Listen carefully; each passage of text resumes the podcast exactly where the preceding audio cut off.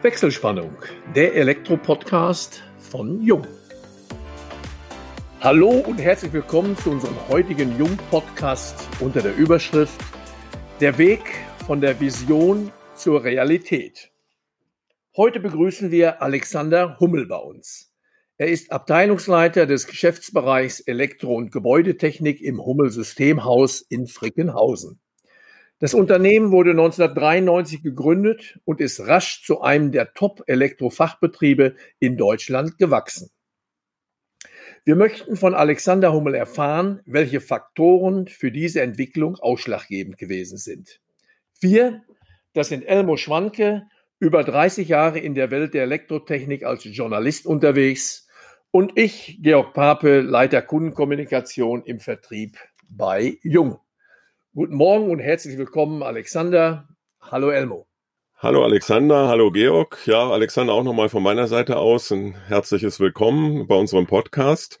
Und damit möchte ich dann auch gleich einsteigen. Auf eurer Homepage ist zu lesen, ich darf das einmal zitieren, nur mit Abenteuergeist und Leidenschaft hat Christoph Kolumbus Amerika entdeckt, Neil Armstrong als erster Mensch den Mond betreten und Steve Jobs mit zwei Gleichgesinnten in den 70er Jahren den Apple I-Computer entwickelt und vermarktet. Zitat Ende.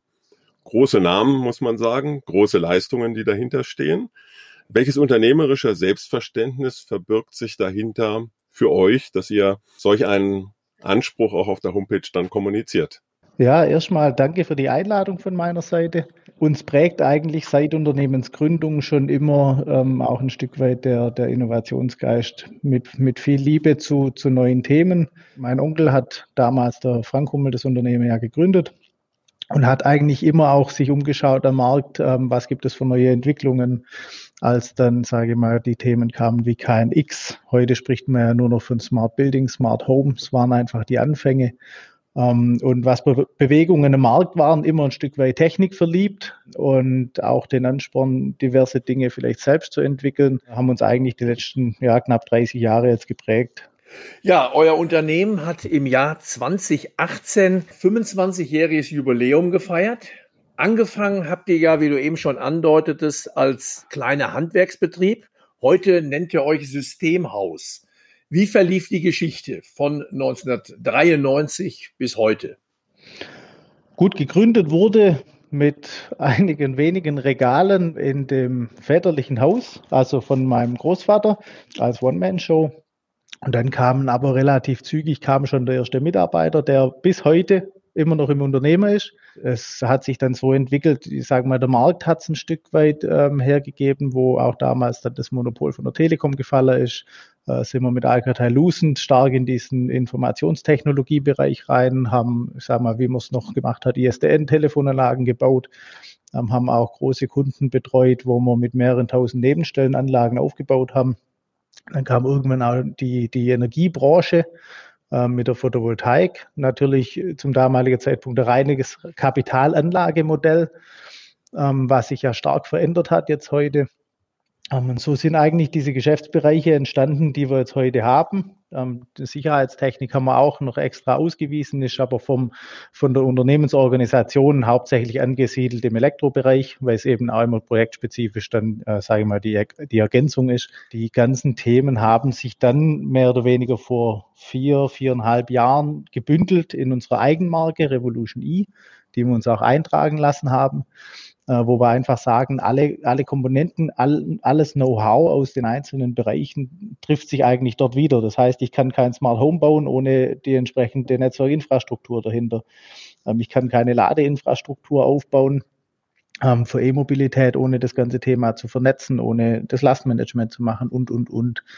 Und so sehen wir uns eigentlich als, ja, Voll, Vollsortimenter, wenn man so nennen will, um einfach die Wertschöpfungskette über alle elektrotechnischen Bereiche hinweg anzubieten.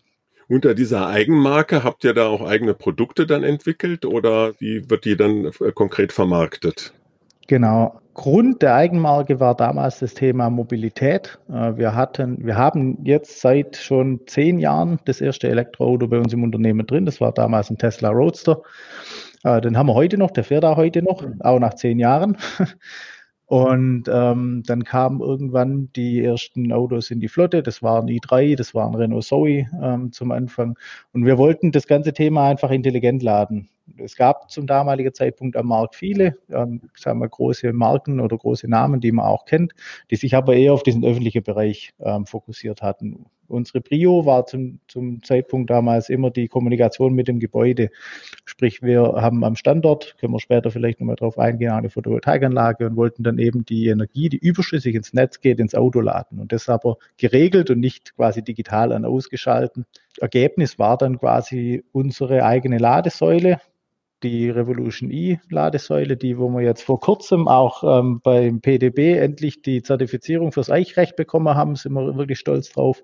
Mittlerweile hat sich das Thema eigentlich so ein bisschen zum Ökosystem entwickelt. Unter Revolution E gibt es dann eben, sagen wir mal, die Themen Mobilität, das ist dann eine Ladesäule, das ist eine Wallbox, sprich, sagen wir, für den ganzen, für, den, für das komplette Kundenspektrum von halböffentlich Firmenparkplatz, ähm, Filialisten, Privatkunde, ähm, Mehrgeschoss Wohnungsbau in der Tiefgarage, haben wir da immer die passende Lösung. Dann haben wir diverse Softwarepakete, die einfach als Add-on-Service gebucht werden können. Kann vielleicht ein Energiemonitoring sein, kann ein Lastmanagement sein, diverse Themen, die man einfach je nach Standort oder je nach Kunde auch ein Stück weit mit on top setzen kann. Und dazu gehören dann halt Komponenten, die in die Verteiler eingebaut werden, wo wir Messtechnik anschließen, wo wir dem Kunden, je nachdem vielleicht auch dem Smart Home Nutzer irgendwie Oberfläche aufs Handy bringen, wo ein paar Zeitfunktionen realisieren kann, wo Automatikfunktionen ähm, abbilden kann oder so Themen wie Alexa und Co. Also sowohl Hard als auch Software gibt es bei euch dann unter der Eigenmarke Produkte oder Lösungen, die ihr dann genau. vermarktet. Ne? Das heißt, ihr werdet dem Begriff Systemhaus wirklich äh, zu 100 Prozent gerecht. Ja, manche denken immer oder haben uns schon in der Vergangenheit gefragt, ob wir dann Häuser bauen würden.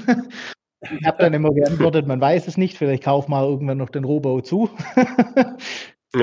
weil alles weitere können wir machen. Also wir, wir wollen auch die komplette Wertschöpfung anbieten, weil wir einfach sehen, dass auch dem Kunde jetzt vom KMU bis zum Privatmann eigentlich ein riesen Mehrwert geboten werden kann, wenn er nicht 15 Ansprechpartner hat. Also ähnlich wie das Prinzip eines GUs äh, bieten wir halt die komplette elektrotechnische Leistung von der Planung über die Erstgespräche, über Entwurfsplanung, auch Planung angelehnt an HOAI und eine entsprechende Ausschreibung bis hin zu den Service-Dienstleistungen oder dann, sage ich mal, Add-on-Services für Bestandskunden, wo man später mal ein Monitoring aufbauen kann, wo man begleiten kann bei einem DIN-Audit, ähm, bei einer ISO-Zertifizierung und, und, und.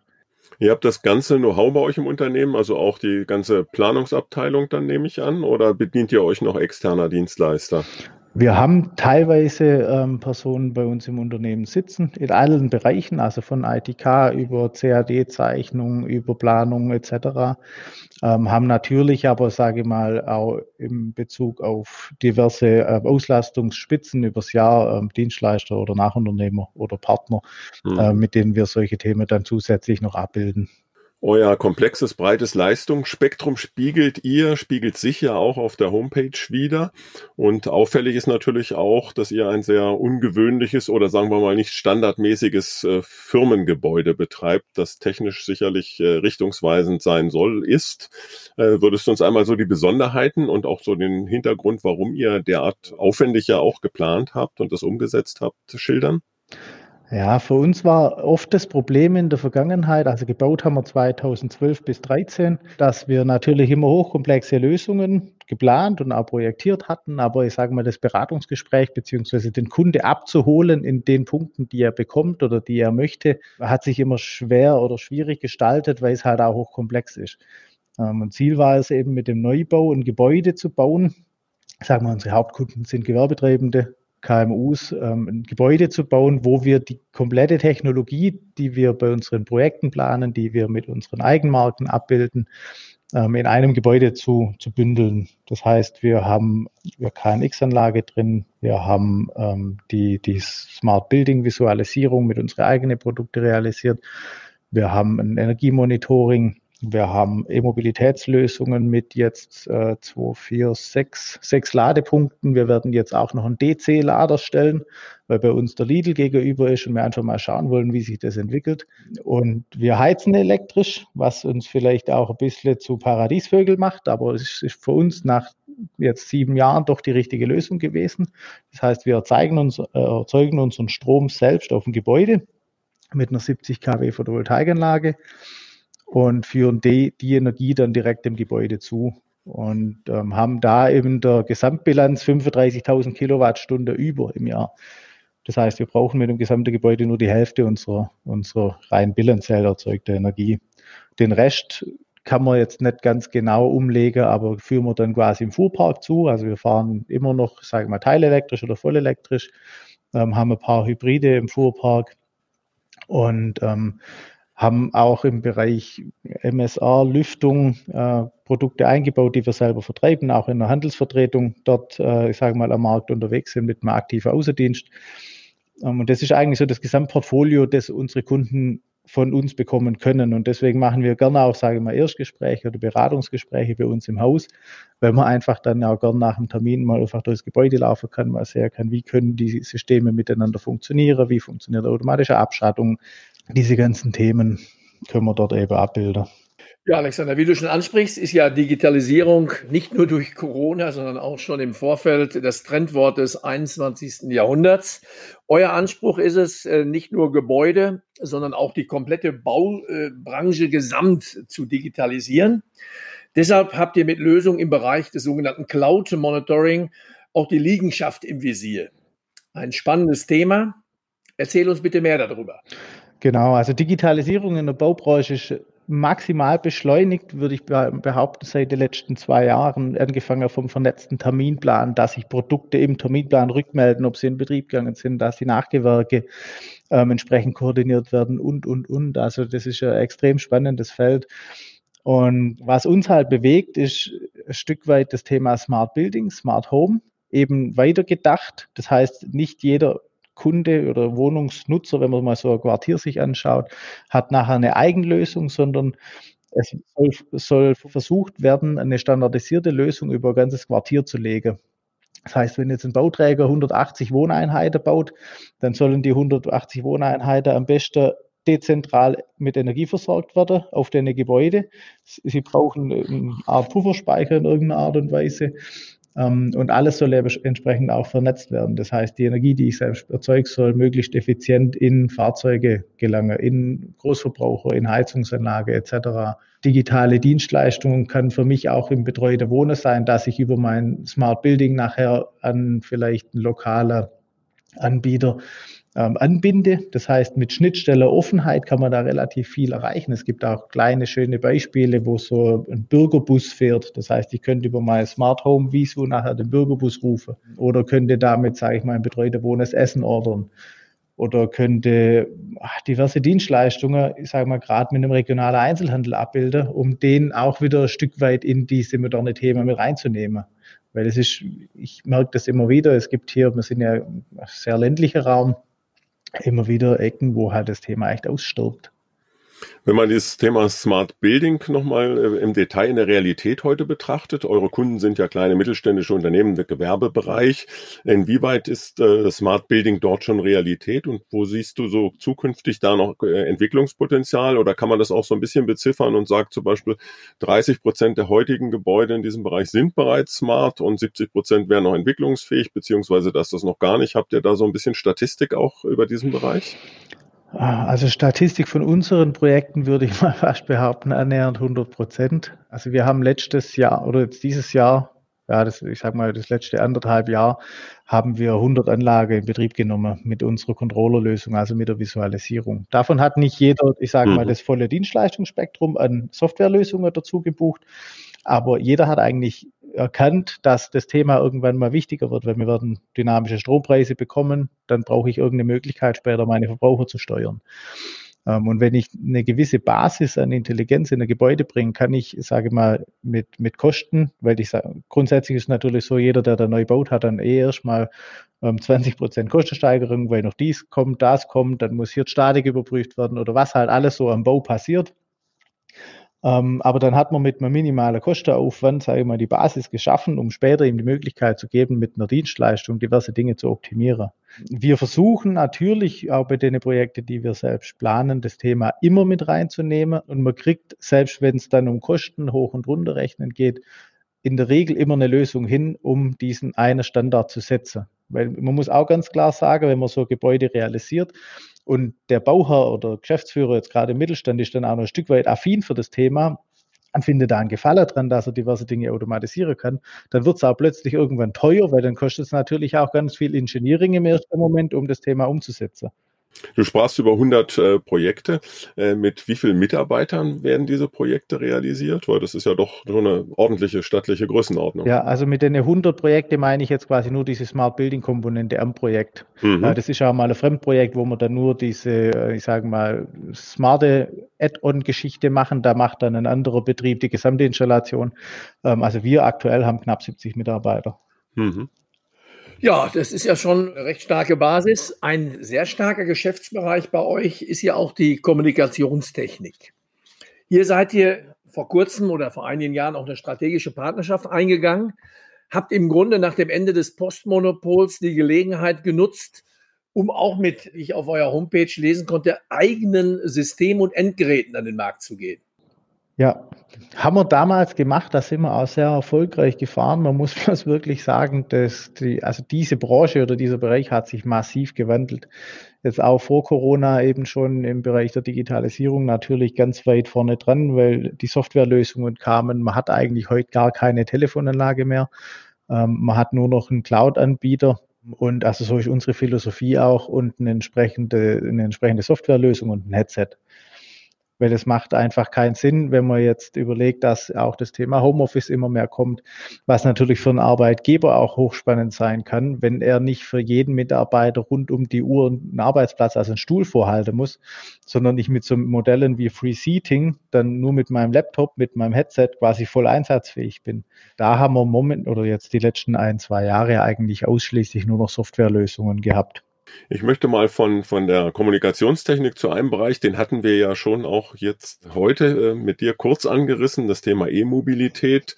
E-Mobilität hat uns in, in verschiedenen Podcasts begleitet, ist ja ein Trendthema aktuell. Ihr scheint das ja sehr allumfassend anzugehen. Energieeffizienz, Energiemanagement, Monitoring gehören zu eurem Leistungsportfolio.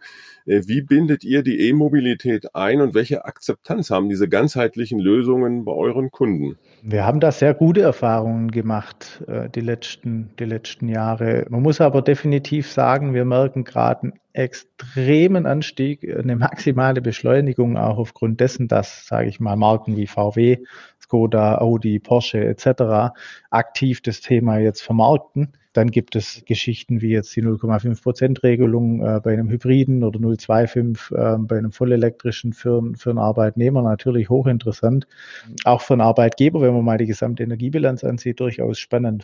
Akzeptanz ist ein Stück weit auch ein bisschen branchenabhängig. Also je nachdem, womit sich die Branche in, in ihrem eigentlichen Sinn beschäftigt, ist da die, die, Aufgeschlossenheit zu neuen innovativen Themen mehr oder weniger vertreten. Ähm, großer Kunde in dem Bereich ist bei uns zum Beispiel Male in Stuttgart äh, mit mehreren Standorten, die wir damals ausgestattet haben. Und die haben, ah, ich, ich, ich müsste ich müsste nachsehen, aber die haben einige hunderttausend Kilometer Werksverkehr unter den Standorten ähm, umgestellt auf elektrische Fahrzeuge. Das sind hauptsächlich E-Smarts und haben dann immensen, immense Einsparungen. Wir sehen einfach jetzt momentan die Anfragen für nächstes Jahr, die kommen, sind, sind gerade Themen wie Wohnungswirtschaft, ähm, gerade KMU, wie kann ich für meine Mitarbeiter und für fremde Leute eine Lösung bringen, die ich abrechnen kann gegenüber Fremde, wo ich meine Mitarbeiter vielleicht einen kleinen Bonus mit drauf tun kann, dass ich einfach einen vergünstigten Tarif habe. Und auch das Thema Lastmanagement ist einfach elementar. Wir, wir sprechen es immer wieder an, aber oft ist es so, dass es im Projekt äh, zu komplex ist für denjenigen, weil es einfach dann, sage ich mal, eine Immobilien Verwalter ist, der sich mit der Technik zu wenig auskennt. Man braucht es aber, weil ich ohne dieses Lastmanagement an einem bestehenden Standort, vielleicht wo es alte Netze auch seitens der Energieversorgung gibt, anders gar nicht realisieren kann. Aber in der Regel immer umsetzbar ist, wenn man es richtig plant. Und das ist, sage ich mal, unsere, unsere Mission auch ein Stück weit, diese Aufklärung draußen zu machen, um da die, die Angst ein Stück weit zu nehmen, das Thema wirklich mal aktiv anzugehen, weil es wird sich nicht, nicht mehr aufhalten lassen.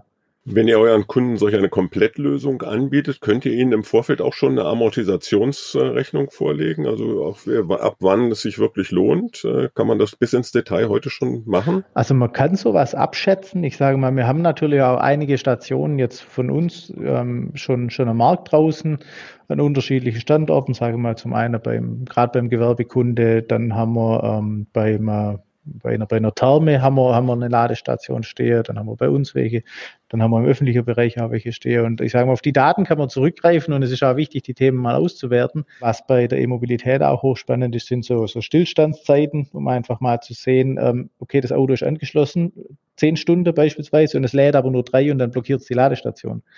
Ähm, da sind ja auch schon diverse Themen diskutiert worden, ob man dann da so eine Art Strafgebühr aufruft oder ob man so Auto Abschläge belässt. Aber man kann schon grob sagen, ab wann sich sowas amortisiert. Hängt aber jetzt ein bisschen vom Gesamtkonzept ab. Also wenn ich jetzt für ein, für ein, ich sag mal, für Post beispielsweise so, so eine Lösung projektiere und die Post stellt jetzt ihren Fuhrpark an dem Standort auf Elektro um und ich weiß, ich habe die und die Erzeugung am Standort und fahre die Kilometer mit dem Durchschnittsverbrauch, kann ich mir das schon umlegen wenn man jetzt frei irgendwo eine Station in, in Fußgängerzone oder an Fußgängerzone hinstellt, ist das schwer zu beurteilen.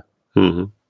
Ja, mich persönlich, beziehungsweise auch äh, den einen oder die ein oder andere Zuhörerin, den einen oder anderen Zuhörer würde sicherlich mal interessieren. Ihr hattet schon sehr früh Elektrofahrzeuge. Du sprachst eben an den ersten Tesla, der jetzt zehn Jahre alt ist und noch im Unternehmen, ich nehme an, auch fährt.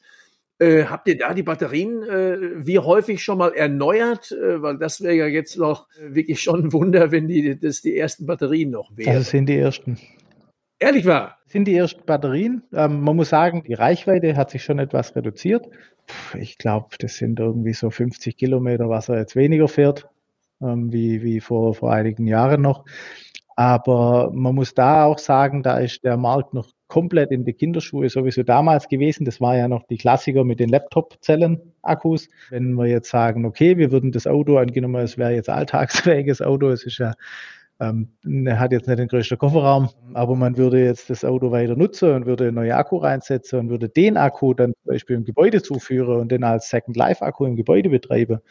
Ähm, der Akku hatte damals knapp 60 Kilowattstunden. Das sind heute vielleicht noch, weiß nicht, 40 Kilowattstunden, die ich dann im Gebäude habe, die ich ja schon lange amortisiert habe aufgrund auch dieser langen Laufzeit von dem Auto.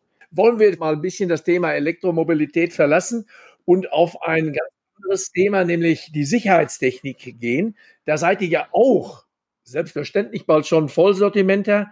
Da die Frage, wie entwickelt sich der Markt für Sicherheitstechnik aus eurer Sicht und welche Rolle spielt das äh, heute im privaten Wohnungsbau? Wir sind ja da auch, sage ich mal, größtenteils vertreten im KMU oder im gewerblichen Bereich ähm, in den Themen SAA-Anlage, also Sprachalarmierung, Brandmeldeanlage, ähm, Zutrittskontrolle, ähm, auch Einbruchmeldeanlage. Dort sind wir eher, sage ich mal, im Privatumfeld aktiv. Ähm, da muss man sagen, das Thema kommt immer mehr. Das Schöne ist ja, bei den Anlagen, die wir projektieren, haben wir immer die Möglichkeit, das ganz simpel, mehr oder weniger durch eine Softwarelösung zu realisieren. Äh, was wir nicht haben, beziehungsweise ganz selten, sind VDS-zertifizierte Anlagen, weil das einfach bei 90 Prozent unserer Kunden kein Thema ist. Und ähm, dann geht man in der Projektierung eben her und sagt, okay, wenn wir das Projekt so realisieren wollen und du später die Möglichkeit haben willst, bau Fensterkontakte ein, die binden wir ans Bussystem an und dann kann man später im Betrieb einfach eine virtuelle Alarmanlage auf dem Smart Home System realisieren, die dann per App bedienbar ist, per Code scharf unschaltbar, die sich per Push-Nachricht meldet, falls ich ein Fenster vergessen habe. Ähm, und dann hat man die Lösung relativ kostengünstig ohne eine zusätzliche Alarmanlage ähm, realisiert. Ich möchte nochmal auf den Einstieg unseres Podcasts zurückkommen, auf Christopher Columbus, äh, der ja immer wieder aufs Neue äh, auf Entdeckungsfahrt gegangen ist. Und letztendlich steht ihr ja auch vor den Herausforderungen, immer wieder neue System-, Technikfelder zu entdecken, zu bearbeiten, weiterzuentwickeln, aber natürlich auch das Unternehmen weiterzuentwickeln. Wie schaut eure Vision, eure unternehmerische Strategie für die nächsten fünf Jahre aus? Wo wollt ihr hin? Äh, wo möchtet ihr das Unternehmen in der Zukunft positioniert haben? Ähm, wir stecken gerade mitten in der Planung. Grundsätzlich ist es das Ziel, das Unternehmen weiterzuentwickeln. Ich sage mal, auch in den Standardbereiche ähm, oder ich sage mal die Bereiche, wo wir herkommen, wo wir groß geworden sind, Elektroinstallation definitiv. Wir sind auch mehr als glücklich über unsere Auszubildenden. Wir haben jetzt zehn Auszubildende jungen Elektriker. Und das Ziel ist für uns natürlich weiter zu wachsen. Ähm, wir wollen uns auch an größere Projekte ähm, heranwagen. Wir wollen vielleicht auch uns ähm, flächenmäßig ausdehnen. Man muss einfach sehen, wo, wo bisschen die Reise hingeht. Was, was ne, ein Kernthema ist, ist natürlich unsere Eigenmarke Revolution E, die wir nachhaltig am Markt platzieren wollen ähm, und mit der wir einfach dem Kunden, sage ich mal, eine gesamtheitliche Lösung bieten wollen. Das ist von uns eigentlich immer so das Credo, wir verkaufen kein Produkt, sondern immer eine Lösung. Und da wachsen alle Bereiche ein Stück weit mit, weil ich für das Gesamtheitliche jeden Bereich brauche, von der Erzeugung über, sage ich mal, die Infrastruktur, die dann die Elektrotechnik bringt, ähm, über die Vernetzung, die aus dem ITK-Bereich kommt. Ähm, und so habe ich eigentlich über alle Bereiche, also wir werden alles, alles entsprechend weiterentwickeln, um, sage ich mal, die Leistungsfähigkeit in dieser Eigenmarke auch zu platzieren. Ja, Alexander, zum Abschluss jedes Podcasts möchte auch ein bisschen was über deine Hobbys erfahren, über den Privatmenschen Alexander Hummel. Wie verbringst du deine Freizeit? Ähm, meine Freizeit verbringe ich grundsätzlich, sofern es möglich ist, äh, mit Freunden, Bekannten, äh, bin, bin gern unter Leuten, bin gern draußen. Ähm, wenn es sich einrichten lässt, gehe ich gern hin und wieder übers Jahr mal ein paar Wochen segeln. Das ist für mich so der, der technologische Nullpunkt, mit Wind und Wetter zu fahren. Ähm, und dann bin ich furchtbar gerne auch mit dem Fahrrad unterwegs. Das heißt also, draußen geht ja zurzeit eben noch äh, mit ja, vielen Leuten eher weniger, aber äh, ja, Segeln nochmal. Ich bin jetzt da absolut unvorbelastet. Aber ist es eher so Richtung Bodensee oder so schon? Oder äh, Richtung Christopher Columbus? ja. Ich würde mal behaupten, momentan irgendwo dazwischen. ja, fällt mir die große Frage ein. Die, der große Seefahrer Magellan unternahm drei Weltreisen. Auf welcher kam er ums Leben? Ja. also neben dem Unternehmen auch noch äh, viel beschäftigt in Sachen Sport und Aktivitäten unterwegs. Ja, könnte schon ein richtig schönes Schlusswort sein. Elmo, haben wir noch Fragen? Na, ich denke, das war heute eine sehr kurzweilige, ein sehr kurzweiliger Podcast. Also viele interessante Einblicke in euer Unternehmen haben wir bekommen. Vielen Dank, Alexander, dafür. Danke auch von meiner Seite. Ja, auch nochmal vielen Dank. Viel Gesundheit. Genau. Damit sind wir tatsächlich am Ende unseres heutigen Podcasts. Wir schalten da somit die Wechselspannung frei, bedanken uns bei allen Zuhörerinnen und Zuhörern ganz herzlich. Wir hoffen, dass es euch wieder Spaß gemacht hat und wenn das so ist, freuen wir uns natürlich über eine Weiterempfehlung. Falls ihr Fragen haben solltet, beantworten wir euch diese gern unter kundencenter.jung.de. Wir freuen uns auf euch beim nächsten Wechselspannungstalk, dem Jung Elektro Podcast.